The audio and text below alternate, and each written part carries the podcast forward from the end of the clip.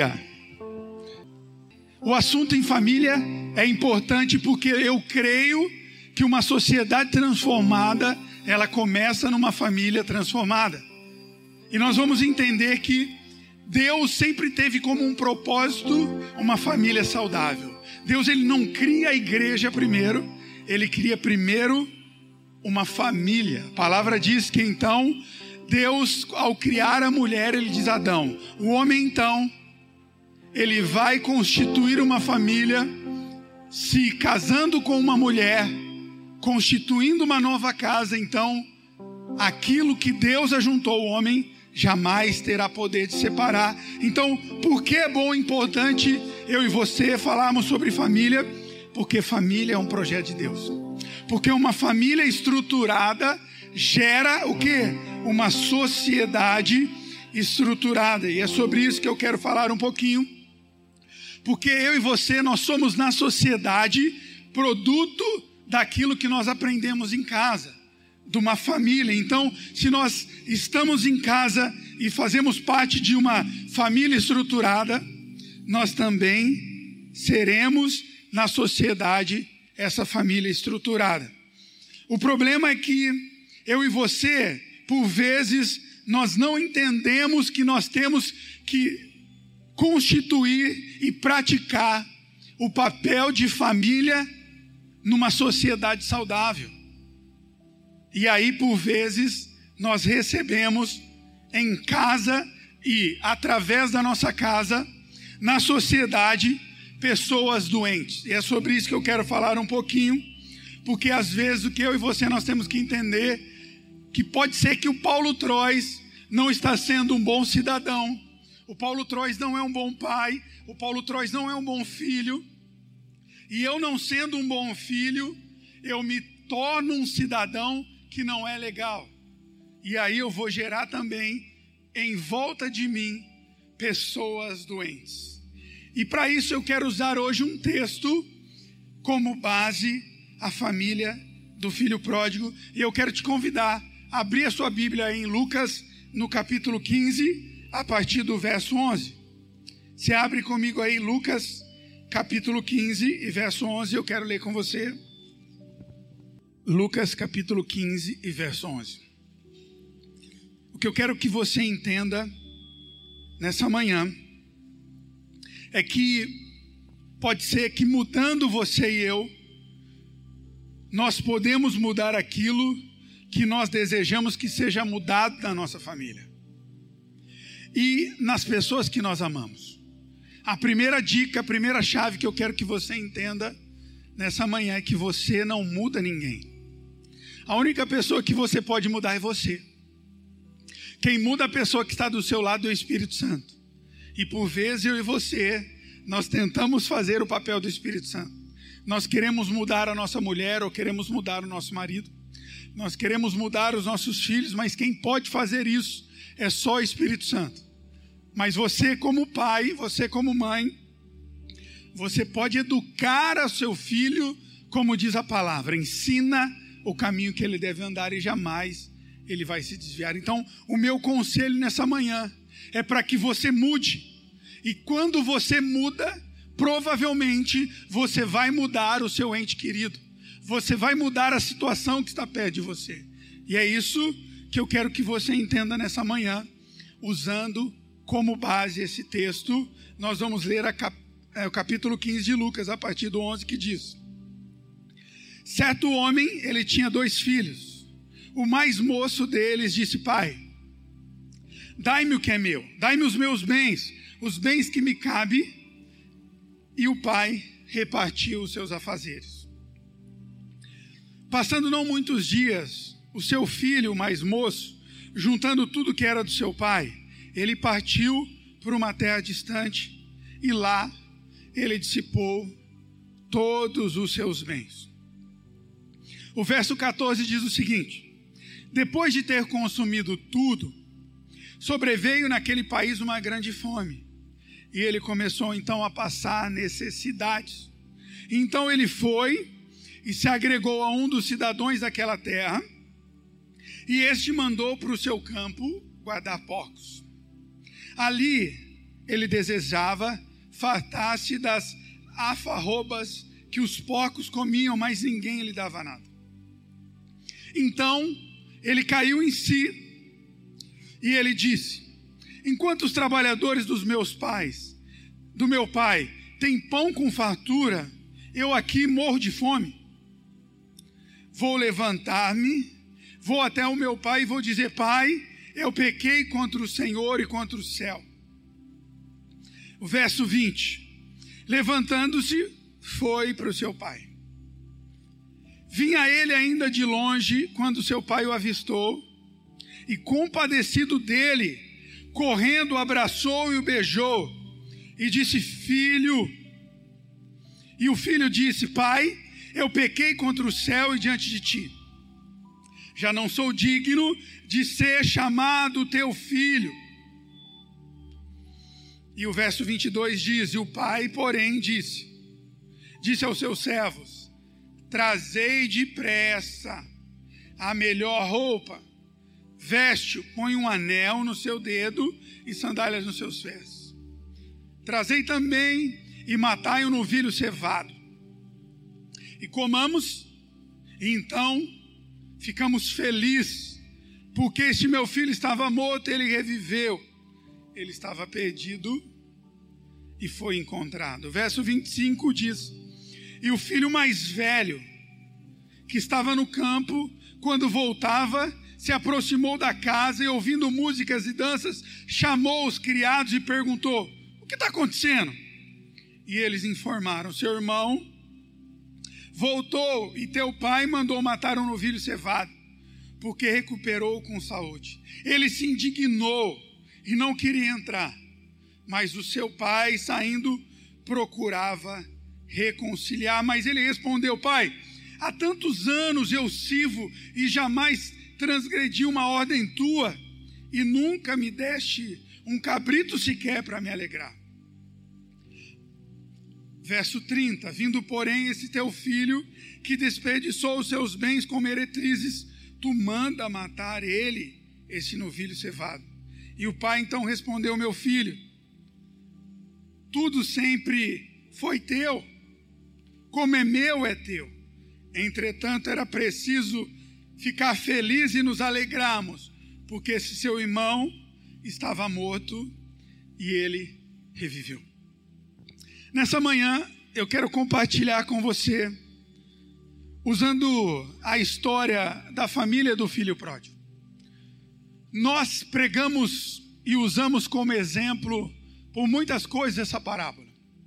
Já usamos como, eu já preguei muitas vezes, como reconciliação, como perdão, como transformação, mas nessa noite, nessa manhã, na verdade, eu não sei se você vai ouvir nessa noite, mas estamos falando aqui nessa manhã. Eu quero usar como a semelhança de muitas famílias contemporâneas. Muitas famílias, como a minha e a sua, que estão em crise, e quando estão em crise, elas produzem brigas, produzem tristezas, produzem grandes rupturas, mas também produz perdão, reconciliação, produz segunda chance.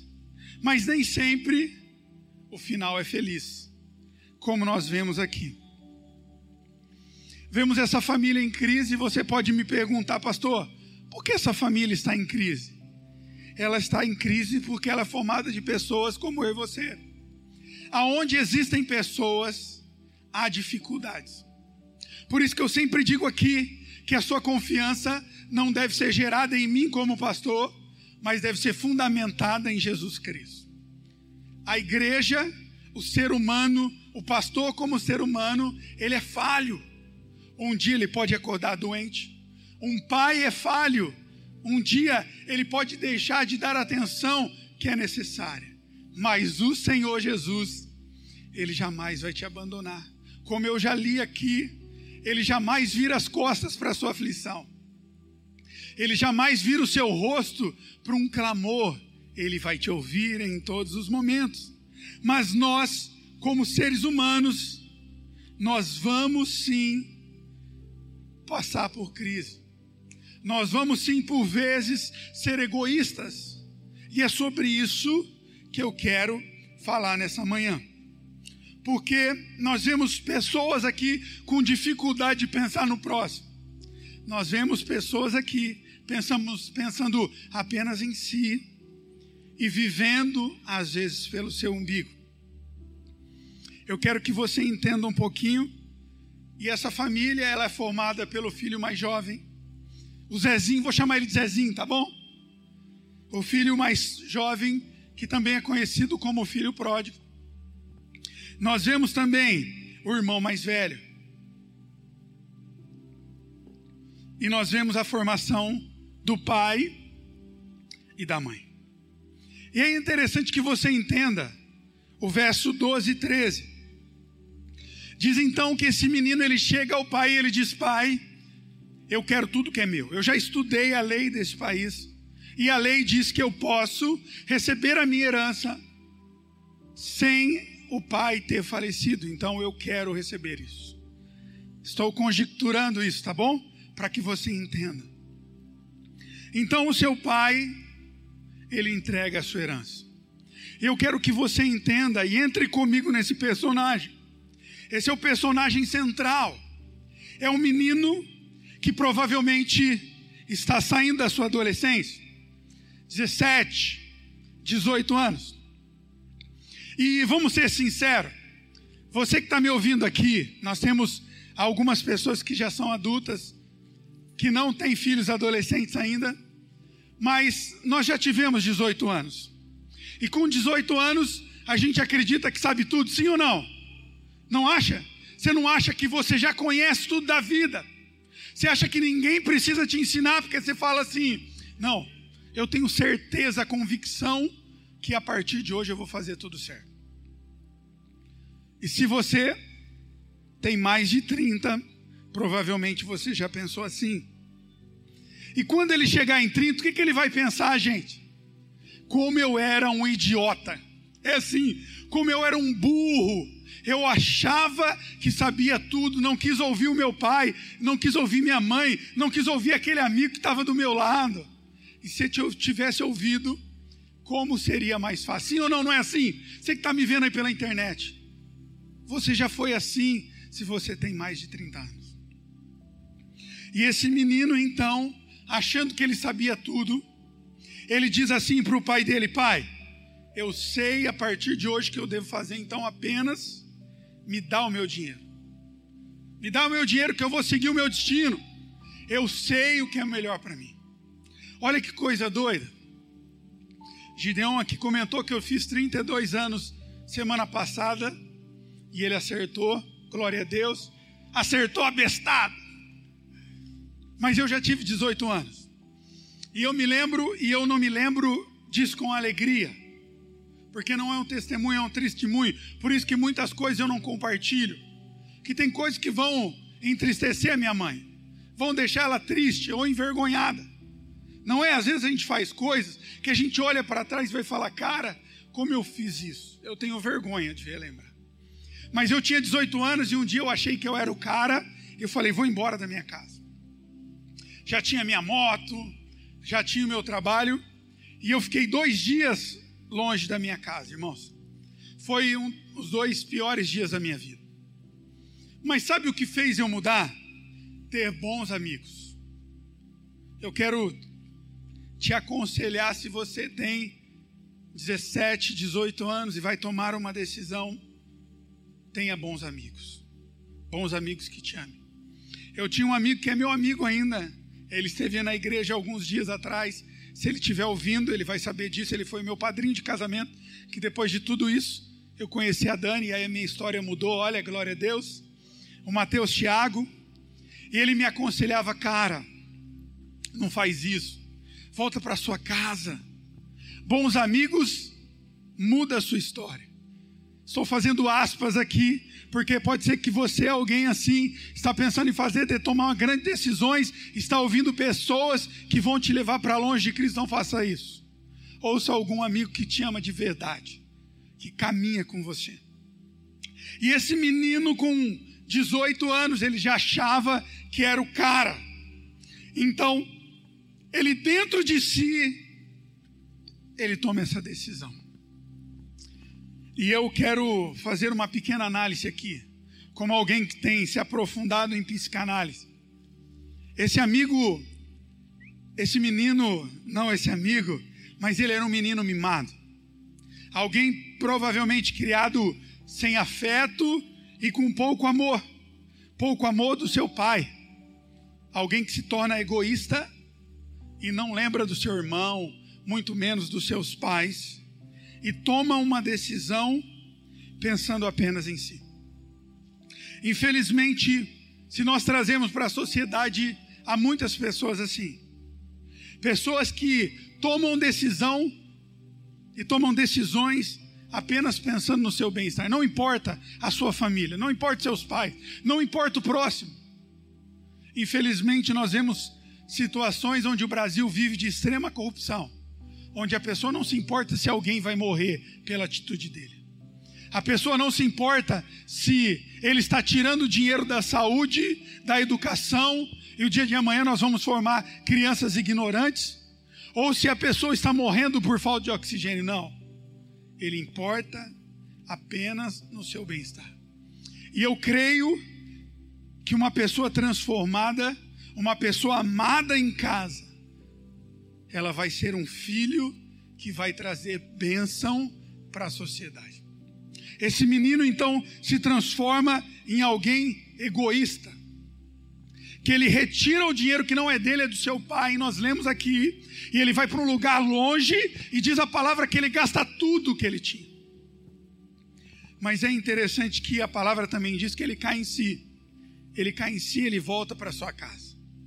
Quando ele volta para sua casa, ele encontra um pai arrependido, ele encontra um pai amoroso, ele encontra um pai que provavelmente ora a Deus para que ele voltasse. E há então uma grande festa. Mas nós vemos então o segundo personagem, que é o irmão mais velho, que é alguém que ao saber que o seu irmão está de volta e saudável, e seu pai acolheu ele e faz uma grande festa, isso não traz alegria a ele, mas pelo contrário, isso traz tristeza. O irmão mais novo agora estava feliz em casa, restaurado pelo seu pai, mas isso gera somente sofrimento e dor. Olha que coisa interessante. Ele se recusa a entrar na festa. Nós lemos lá no finalzinho, ali a partir do versículo 30, 31. É interessante ainda que o pai ele tenta convencer o filho. Ele vai lá e diz: Filho, ele diz: Filho, o seu irmão estava perdido e agora ele está de volta. O seu irmão, e nós achamos até que ele tinha morrido, mas ele foi reconciliado. Vamos ficar feliz com ele. Mas aquele irmão está irredutível. Ele diz: Pai, eu te ajudei tanto. Pai, eu trabalhei pelo Senhor, eu nunca te traí. Mas o Senhor nunca fez um churrasco para mim pelos seus amigos. Eu até me atrevo a dizer que esse irmão era tão egoísta quanto mais novo. Eu até me permito a pensar se ele não era mais, se eles não eram gêmeos, apenas mais velho, porque saiu do vento da sua mãe primeiro. Porque ele mostra um tão grande egoísmo contra o mesmo. Ele mostra ser materialista tanto quanto o primeiro. E é importante que você entenda: não é pecado você querer bem materiais. O pecado é você deixar que o bem material tome conta do seu coração e você esqueça a sua família e você esqueça Deus, esqueça as coisas que são em primeiro lugar. Esse rapaz, ele está ao redor da sua família mas ele não se sente parte dela. Esse rapaz, ele não produz comunhão, mas ele produz competição. infelizmente, nós vemos muito isso em famílias contemporâneas. Irmãos que são criados para ser competitivo, produz competição e não comunhão e amor. Irmãos que desejam se dar bem e não tenho nenhum problema nisso, mas que para que ele se dá bem, não ele não se importa que alguém se dá mal. Pessoas que são por vezes incapazes de produzir amor, pessoas que são cegas, elas estão inseridas na sua casa, mas elas não se sentem parte da família. Em um meio tão, em um momento tão feliz como esse de reconciliação, ela se sente triste. Você já viu pessoas assim? Ou será que você é alguém assim? É muito triste, é muito triste. Hoje nós vemos pessoas que sentem prazer em vencer, mas elas ficam mais prazerosas ainda em ver a derrota de alguém que está perto dela. É triste nós convivemos com pessoas que preferem que você perde do que elas ganham. Totalmente oposto do que a palavra diz. A palavra diz que eu e você nós devemos chorar com aqueles que choram e ser feliz, se alegrar com os que se alegram. Mas há pessoas que se alegram com os que choram e choram se alguém se alegra. Esse menino, ele era assim. Quando seu irmão restaura o seu lugar, quando seu pai se alegra, ele se entristece e não deseja entrar na festa. Mas nós temos ainda para não passar do nosso tempo aqui, um personagem que é o pai. Que eu quero fazer uma análise aqui psíquica desse homem. Provavelmente o maior exemplo dos filhos são o pai. Você às vezes pode até não perceber isso, mas eu, fui, eu sou filho, né? Não fui, meu pai já faleceu mas o maior exemplo de uma casa, gente, é o pai. E eu ouvi o Lucinho falar essa semana sobre isso. E é uma realidade. Os grandes problemas emocionais de uma casa, ela vem porque o pai, ele não entende o papel fundamental dele com seus filhos e até com sua esposa. Provavelmente esse pai, ele não entendia isso. E abrindo umas aspas aqui, como eu já o fiz, os pais podem até ficar tristes comigo, mas os grandes problemas, as grandes dificuldades, ela acontece quando eu e você, que nós somos pai, nós não entendemos o nosso papel em casa. O papel de provedor, o papel amoroso, o papel presente. Aquele homem, provavelmente, ele estava em casa, mas não se fazia presente. É um absurdo para mim quando eu olho nos primeiros versos, quando nós lemos, e o filho diz: Pai, me dá tudo que é meu. E diz o verso seguinte, o verso 12 que ele deu. Um pai presente, ele argumenta com o seu filho, ele conversa. Um pai presente deseja saber como seu filho está. Eu fico imaginando aqui que se aquele pai tivesse sentado com o filho, eu sei que é uma parábola, eu estou conjecturando para os nossos dias de hoje. Se aquele homem tivesse abraçado o filho dele, eu sei que com 18 anos a gente não gosta de abraço, na é verdade. A gente fica meio estranho assim, meio bobão. Depois você sente falta. Mas se ele tivesse abraçado aquele filho e tivesse falado: Filho, o que está acontecendo? O que está acontecendo com você? O que está acontecendo de errado? Tem faltado alguma coisa aqui na sua casa? O pai tem feito alguma coisa que te entristece? Não submeter ao seu filho, mas participar, se importar. Eu quero te dizer para você que é pai, se importe com o seu filho. Não é frescura depressão, não é frescura que ele está dentro do quarto, não é frescura que ele só quer falar com amigos e não quer falar com você. Não fique indiferente à dor dos seus filhos. Você que é pai, tem um papel fundamental de sacerdote na sua casa. E como sacerdote, se importe com eles. Como sacerdote, estenda as mãos para eles. Como sacerdote, se importe com as suas lágrimas, se importe com as faltas de palavras, se importe com o silêncio durante o jantar, se importe que ele não sai do celular, se importe, se importe com os seus amigos.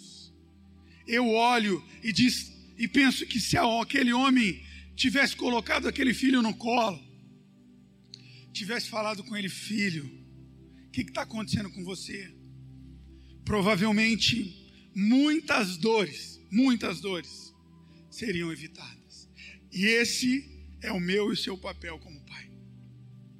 Eu diariamente eu penso, e eu tenho duas lindas filhas, eu penso, será que eu tenho sido um bom pai? E há dois anos atrás, a minha maior mudança no meu ministério foi por eu entender que há uma prioridade, e essa prioridade é amar a Deus, e Deus me fez para cuidar da Dani e das minhas filhas. Hoje não há culto mais importante que a minha casa. Hoje não há situações ou compromisso maior que a minha casa. Não há uma viagem missionária mais importante que a minha esposa e que as minhas filhas. Porque eu entendi que a minha prioridade como pai sacerdote da minha casa é cuidar deles. Como Paulo ensina a Timóteo que é em vão, que é em vão eu ter uma multidão como pastor e deixar a minha casa. Esse homem, ele não entendeu bem isso. E pode ser, pai, que você está me ouvindo e você tem sido ausente, porque não adianta apenas estar em casa, mas você deve se fazer presente na criação do seu filho. Uma supermãe não vai suprir a necessidade de um pai, não vai suprir a necessidade masculina de um sacerdote. Mas nós vemos a quarta personagem que não aparece aí na verdade, que é a mãe. E eu vou terminar falando dela. Uma casa com uma mãe ausente é uma casa doente. Mas uma casa com uma mãe presente é uma casa restaurada. Então eu tenho um conselho para te dar, você que é mãe. Seja presente, tenha uma voz ativa. Ah, pastor, mas a Bíblia diz que eu tenho que ser submissa, amém? Você deve ser submissa, mas você deve ser presente. Uma das histórias que eu mais amo é a história de Namã. E quem transformou a vida dele foi a sua esposa, que diariamente falava para ele: Eu conheci uma menina aqui, uma serva, e ela me falou de um homem, um profeta, que em nome de Deus ele pode te curar. Aquele homem a princípio não entendeu, mas a sua esposa insistente transformou não a vida só do seu marido, não a vida apenas da sua família, mas de uma nação. Mulher, se faça presente. Uma família não deve ter apenas uma mãe que cuida da cozinha, que cuida dos afazeres, uma mãe que é uma amante para você, esposo, na área sexual, não. Ela deve ser a sua conselheira, a sua ajudadora.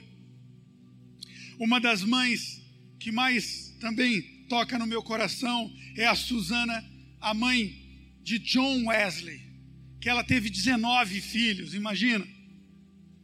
Ah, doideira ou não? 19 filhos. E ela cuidou de todos eles.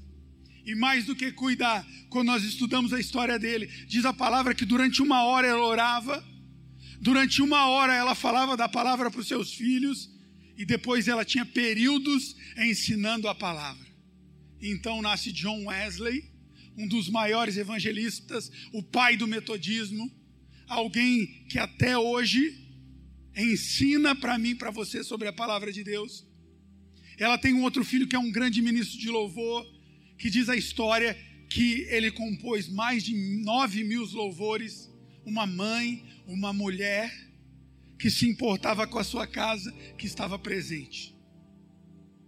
Infelizmente, esse é o retrato de muitas famílias. Famílias com filhos egoístas, famílias com pai ausente, com mães ausentes e pode ser que você, na prática, eu quero colocar na prática, você pensa, pastor, Como é que eu faço para transformar a minha família? Porque eu me identifiquei com esse filho e com esse pai. A primeira coisa, e eu quero ser prático, é que você aprenda com os erros. Aprenda com os seus erros. Com os seus erros como pai, como mãe, como filho. Olha que lindo. O filho pródigo, diz a palavra que em dado momento, ele cai em si. Ele cai em si e diz: Cara, eu pequei, eu fiz coisas erradas. E ele volta para reconciliar. E pode ser, e eu quero que você entenda nessa manhã, que nunca é tarde para uma família restaurada. Como esse filho entendeu que ele precisava de mudança, ele toma uma decisão em si e ele coloca então a Deus como prioridade, a sua família como prioridade. Ele diz: Eu pequei contra Deus, eu pequei contra o meu pai, então eu vou, eu vou me reconciliar. E eu entendo e creio, e a minha oração é que você faça isso. Se de alguma forma você se identificou com algum desses personagens, faça isso hoje. Ore, mude. Nunca é tarde para mudar. Porque, como já falamos aqui, nós temos um Deus que Ele te ama e Ele está de braços abertos para ter uma restauração com você. Ele te ama, Ele não importa o que você fez, o que ficou para trás, Ele está dos braços abertos hoje para te receber. Se você de alguma forma se identificou com, com essa família e deseja ter a transformação, deseja que a sua família seja abençoada e uma família restaurada, estruturada para ir para uma sociedade transformada, coloque a mão no seu coração. Eu quero orar com você. Coloque a mão no seu coração. Se você está perto da sua família aí, dê a mão para ele, dê a mão para ela. E nós vamos orar, Pai, em nome de Jesus nós nos colocamos como pessoas arrependidas, Pai. Pode ser Deus que é um pai olhando para essa tela e dizendo: Eu fui ausente. Eu fui um pai que pensei mais em dinheiro, mais em trabalho, mais nos meus prazeres do que na minha esposa e nos meus filhos. Mas Ele, Deus, tem pedido misericórdia, então dá sabedoria, dá graça Dá entendimento a ele, Pai, em nome de Jesus. Deus, pode ser que há uma mãe, há uma mulher que tem olhado aí, tem falado: eu tenho mais pensado nos meus prazeres do que na minha família, eu tenho sido ausente, omissa, e hoje eu quero ser diferente com os meus filhos, educar mediante a tua palavra. Então dá sabedoria, Pai. Deus, há muitos filhos pródigos, Deus. Há muitos filhos, Pai, que, como esse filho mais velho, tem pensado em si, ou tem olhado, se sentido fora da sua família. Então, Deus, toca hoje, em nome de Jesus. O que eu quero profetizar hoje, Deus, são famílias restauradas, são famílias transformadas, Pai, em nome de Jesus. Amém e amém. Nós vamos cear nessa manhã. Pegue o seu suco, tá bom? Corre aí. Pastor, eu não tenho suco. Pode cear com água. Pastor, eu não tenho pão. Pega uma bolachinha. Eu tenho certeza que Deus, enquanto nós ceamos, irá falar com você. Pastor Fabrício vai subir até aqui.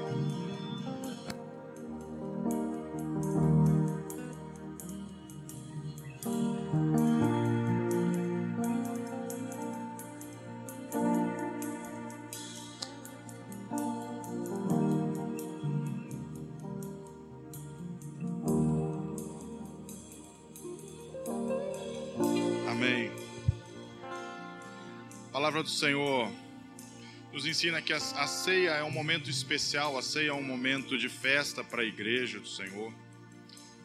E esse é um momento, você vai fazer desse momento um momento especial na sua casa.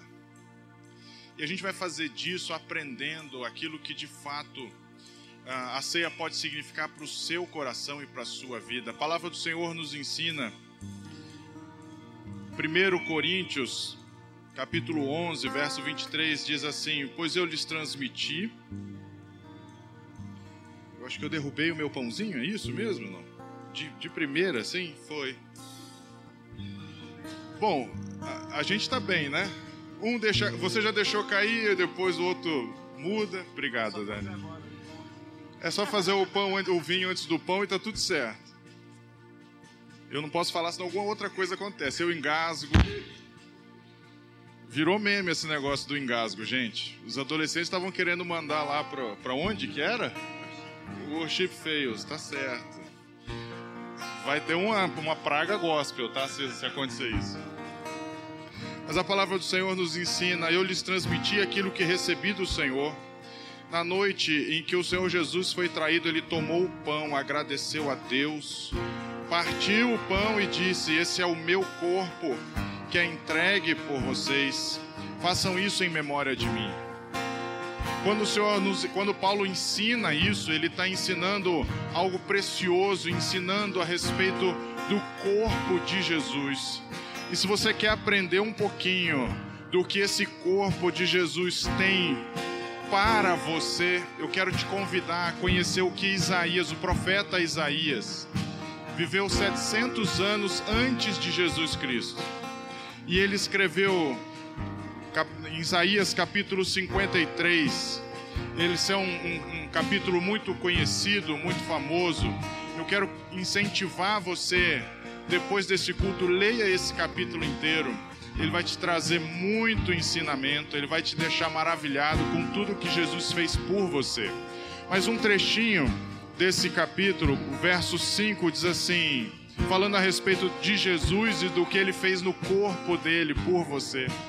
Ele diz assim: Mas ele foi ferido por causa da nossa rebeldia, ele foi esmagado por causa dos nossos pecados, ele sofreu castigo para que nós fôssemos restaurados, e ele recebeu açoites para que nós fôssemos curados ele recebeu açoites no corpo dele, para que você, ao partir desse corpo e tomar desse corpo, você recebesse no seu corpo a cura que ele promoveu para a minha e para a sua vida.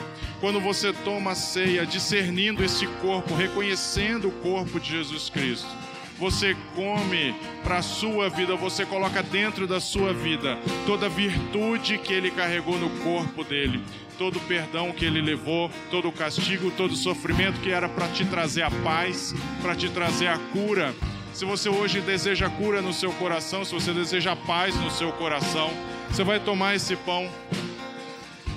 Na sua casa, se você não tem o pão, pode ser a bolachinha, pode ser o que for, você vai tomar isso. Nós vamos orar agora ao Senhor. Feche seus olhos. Paizinho amado, nós queremos consagrar esses elementos a Ti, o pão, o cálice, porque eles representam a ceia do Senhor. Que agora o Senhor fale através desta ceia a cada coração.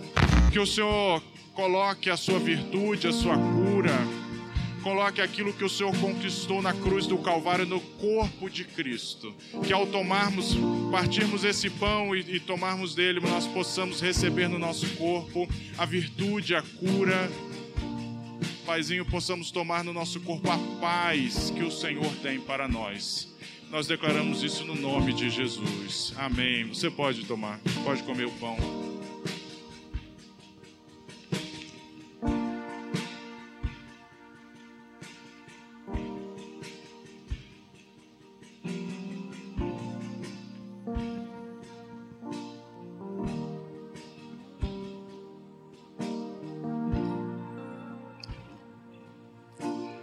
Mesma forma, depois da ceia, ele tomou o cálice e disse: Esse cálice é a nova aliança, a nova aliança, confirmada com o meu sangue. Toda aliança era confirmada com sangue. Esta é a nova aliança confirmada no meu sangue. Façam isso em memória de mim sempre que o beberem. E se você espera receber essa nova aliança, que foi confirmada no sangue de Jesus. Você precisa descobrir o que diz essa nova aliança. E para isso eu quero te convidar a ler o que está escrito em Hebreus capítulo 8. Ele diz o seguinte: Essa é a nova aliança que farei com o povo de Israel. Depois das que, daqueles dias, diz o Senhor, eu porei as minhas leis na sua mente as escreverei no seu coração. Eu serei o seu Deus e eles serão o meu povo. E não será necessário ensinarem a seus vizinhos e a seus parentes, dizendo: Você precisa conhecer o Senhor, pois todos, desde os mais humildes até o mais importante, todos me conhecerão.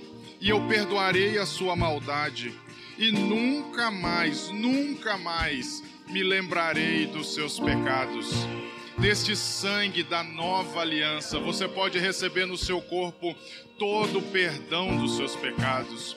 Você agora pode tomar esse cálice e tomar, celebrando, dando glória a Deus, agradecendo ao Senhor, porque todo o seu pecado foi perdoado, porque você é aceito, você é amado por Cristo, você foi feito um escolhido de Deus. Toma agora o cálice e celebra ao Senhor.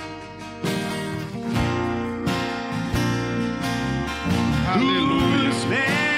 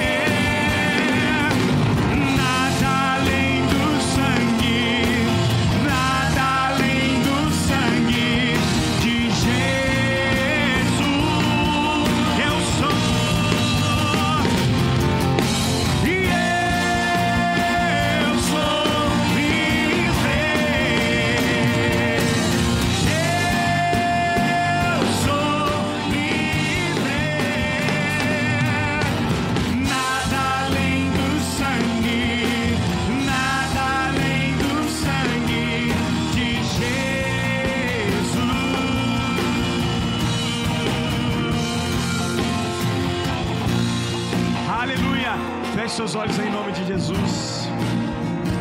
E que o amor de Deus, a graça maravilhosa do Senhor Jesus e as doces eternas consolações do Espírito Santo de Deus esteja sobre toda a igreja, desde agora e para todos sempre. Amém. Que Deus te abençoe. Uma ótima semana na presença do Senhor Jesus. Você é livre em nome de Jesus. Yeah.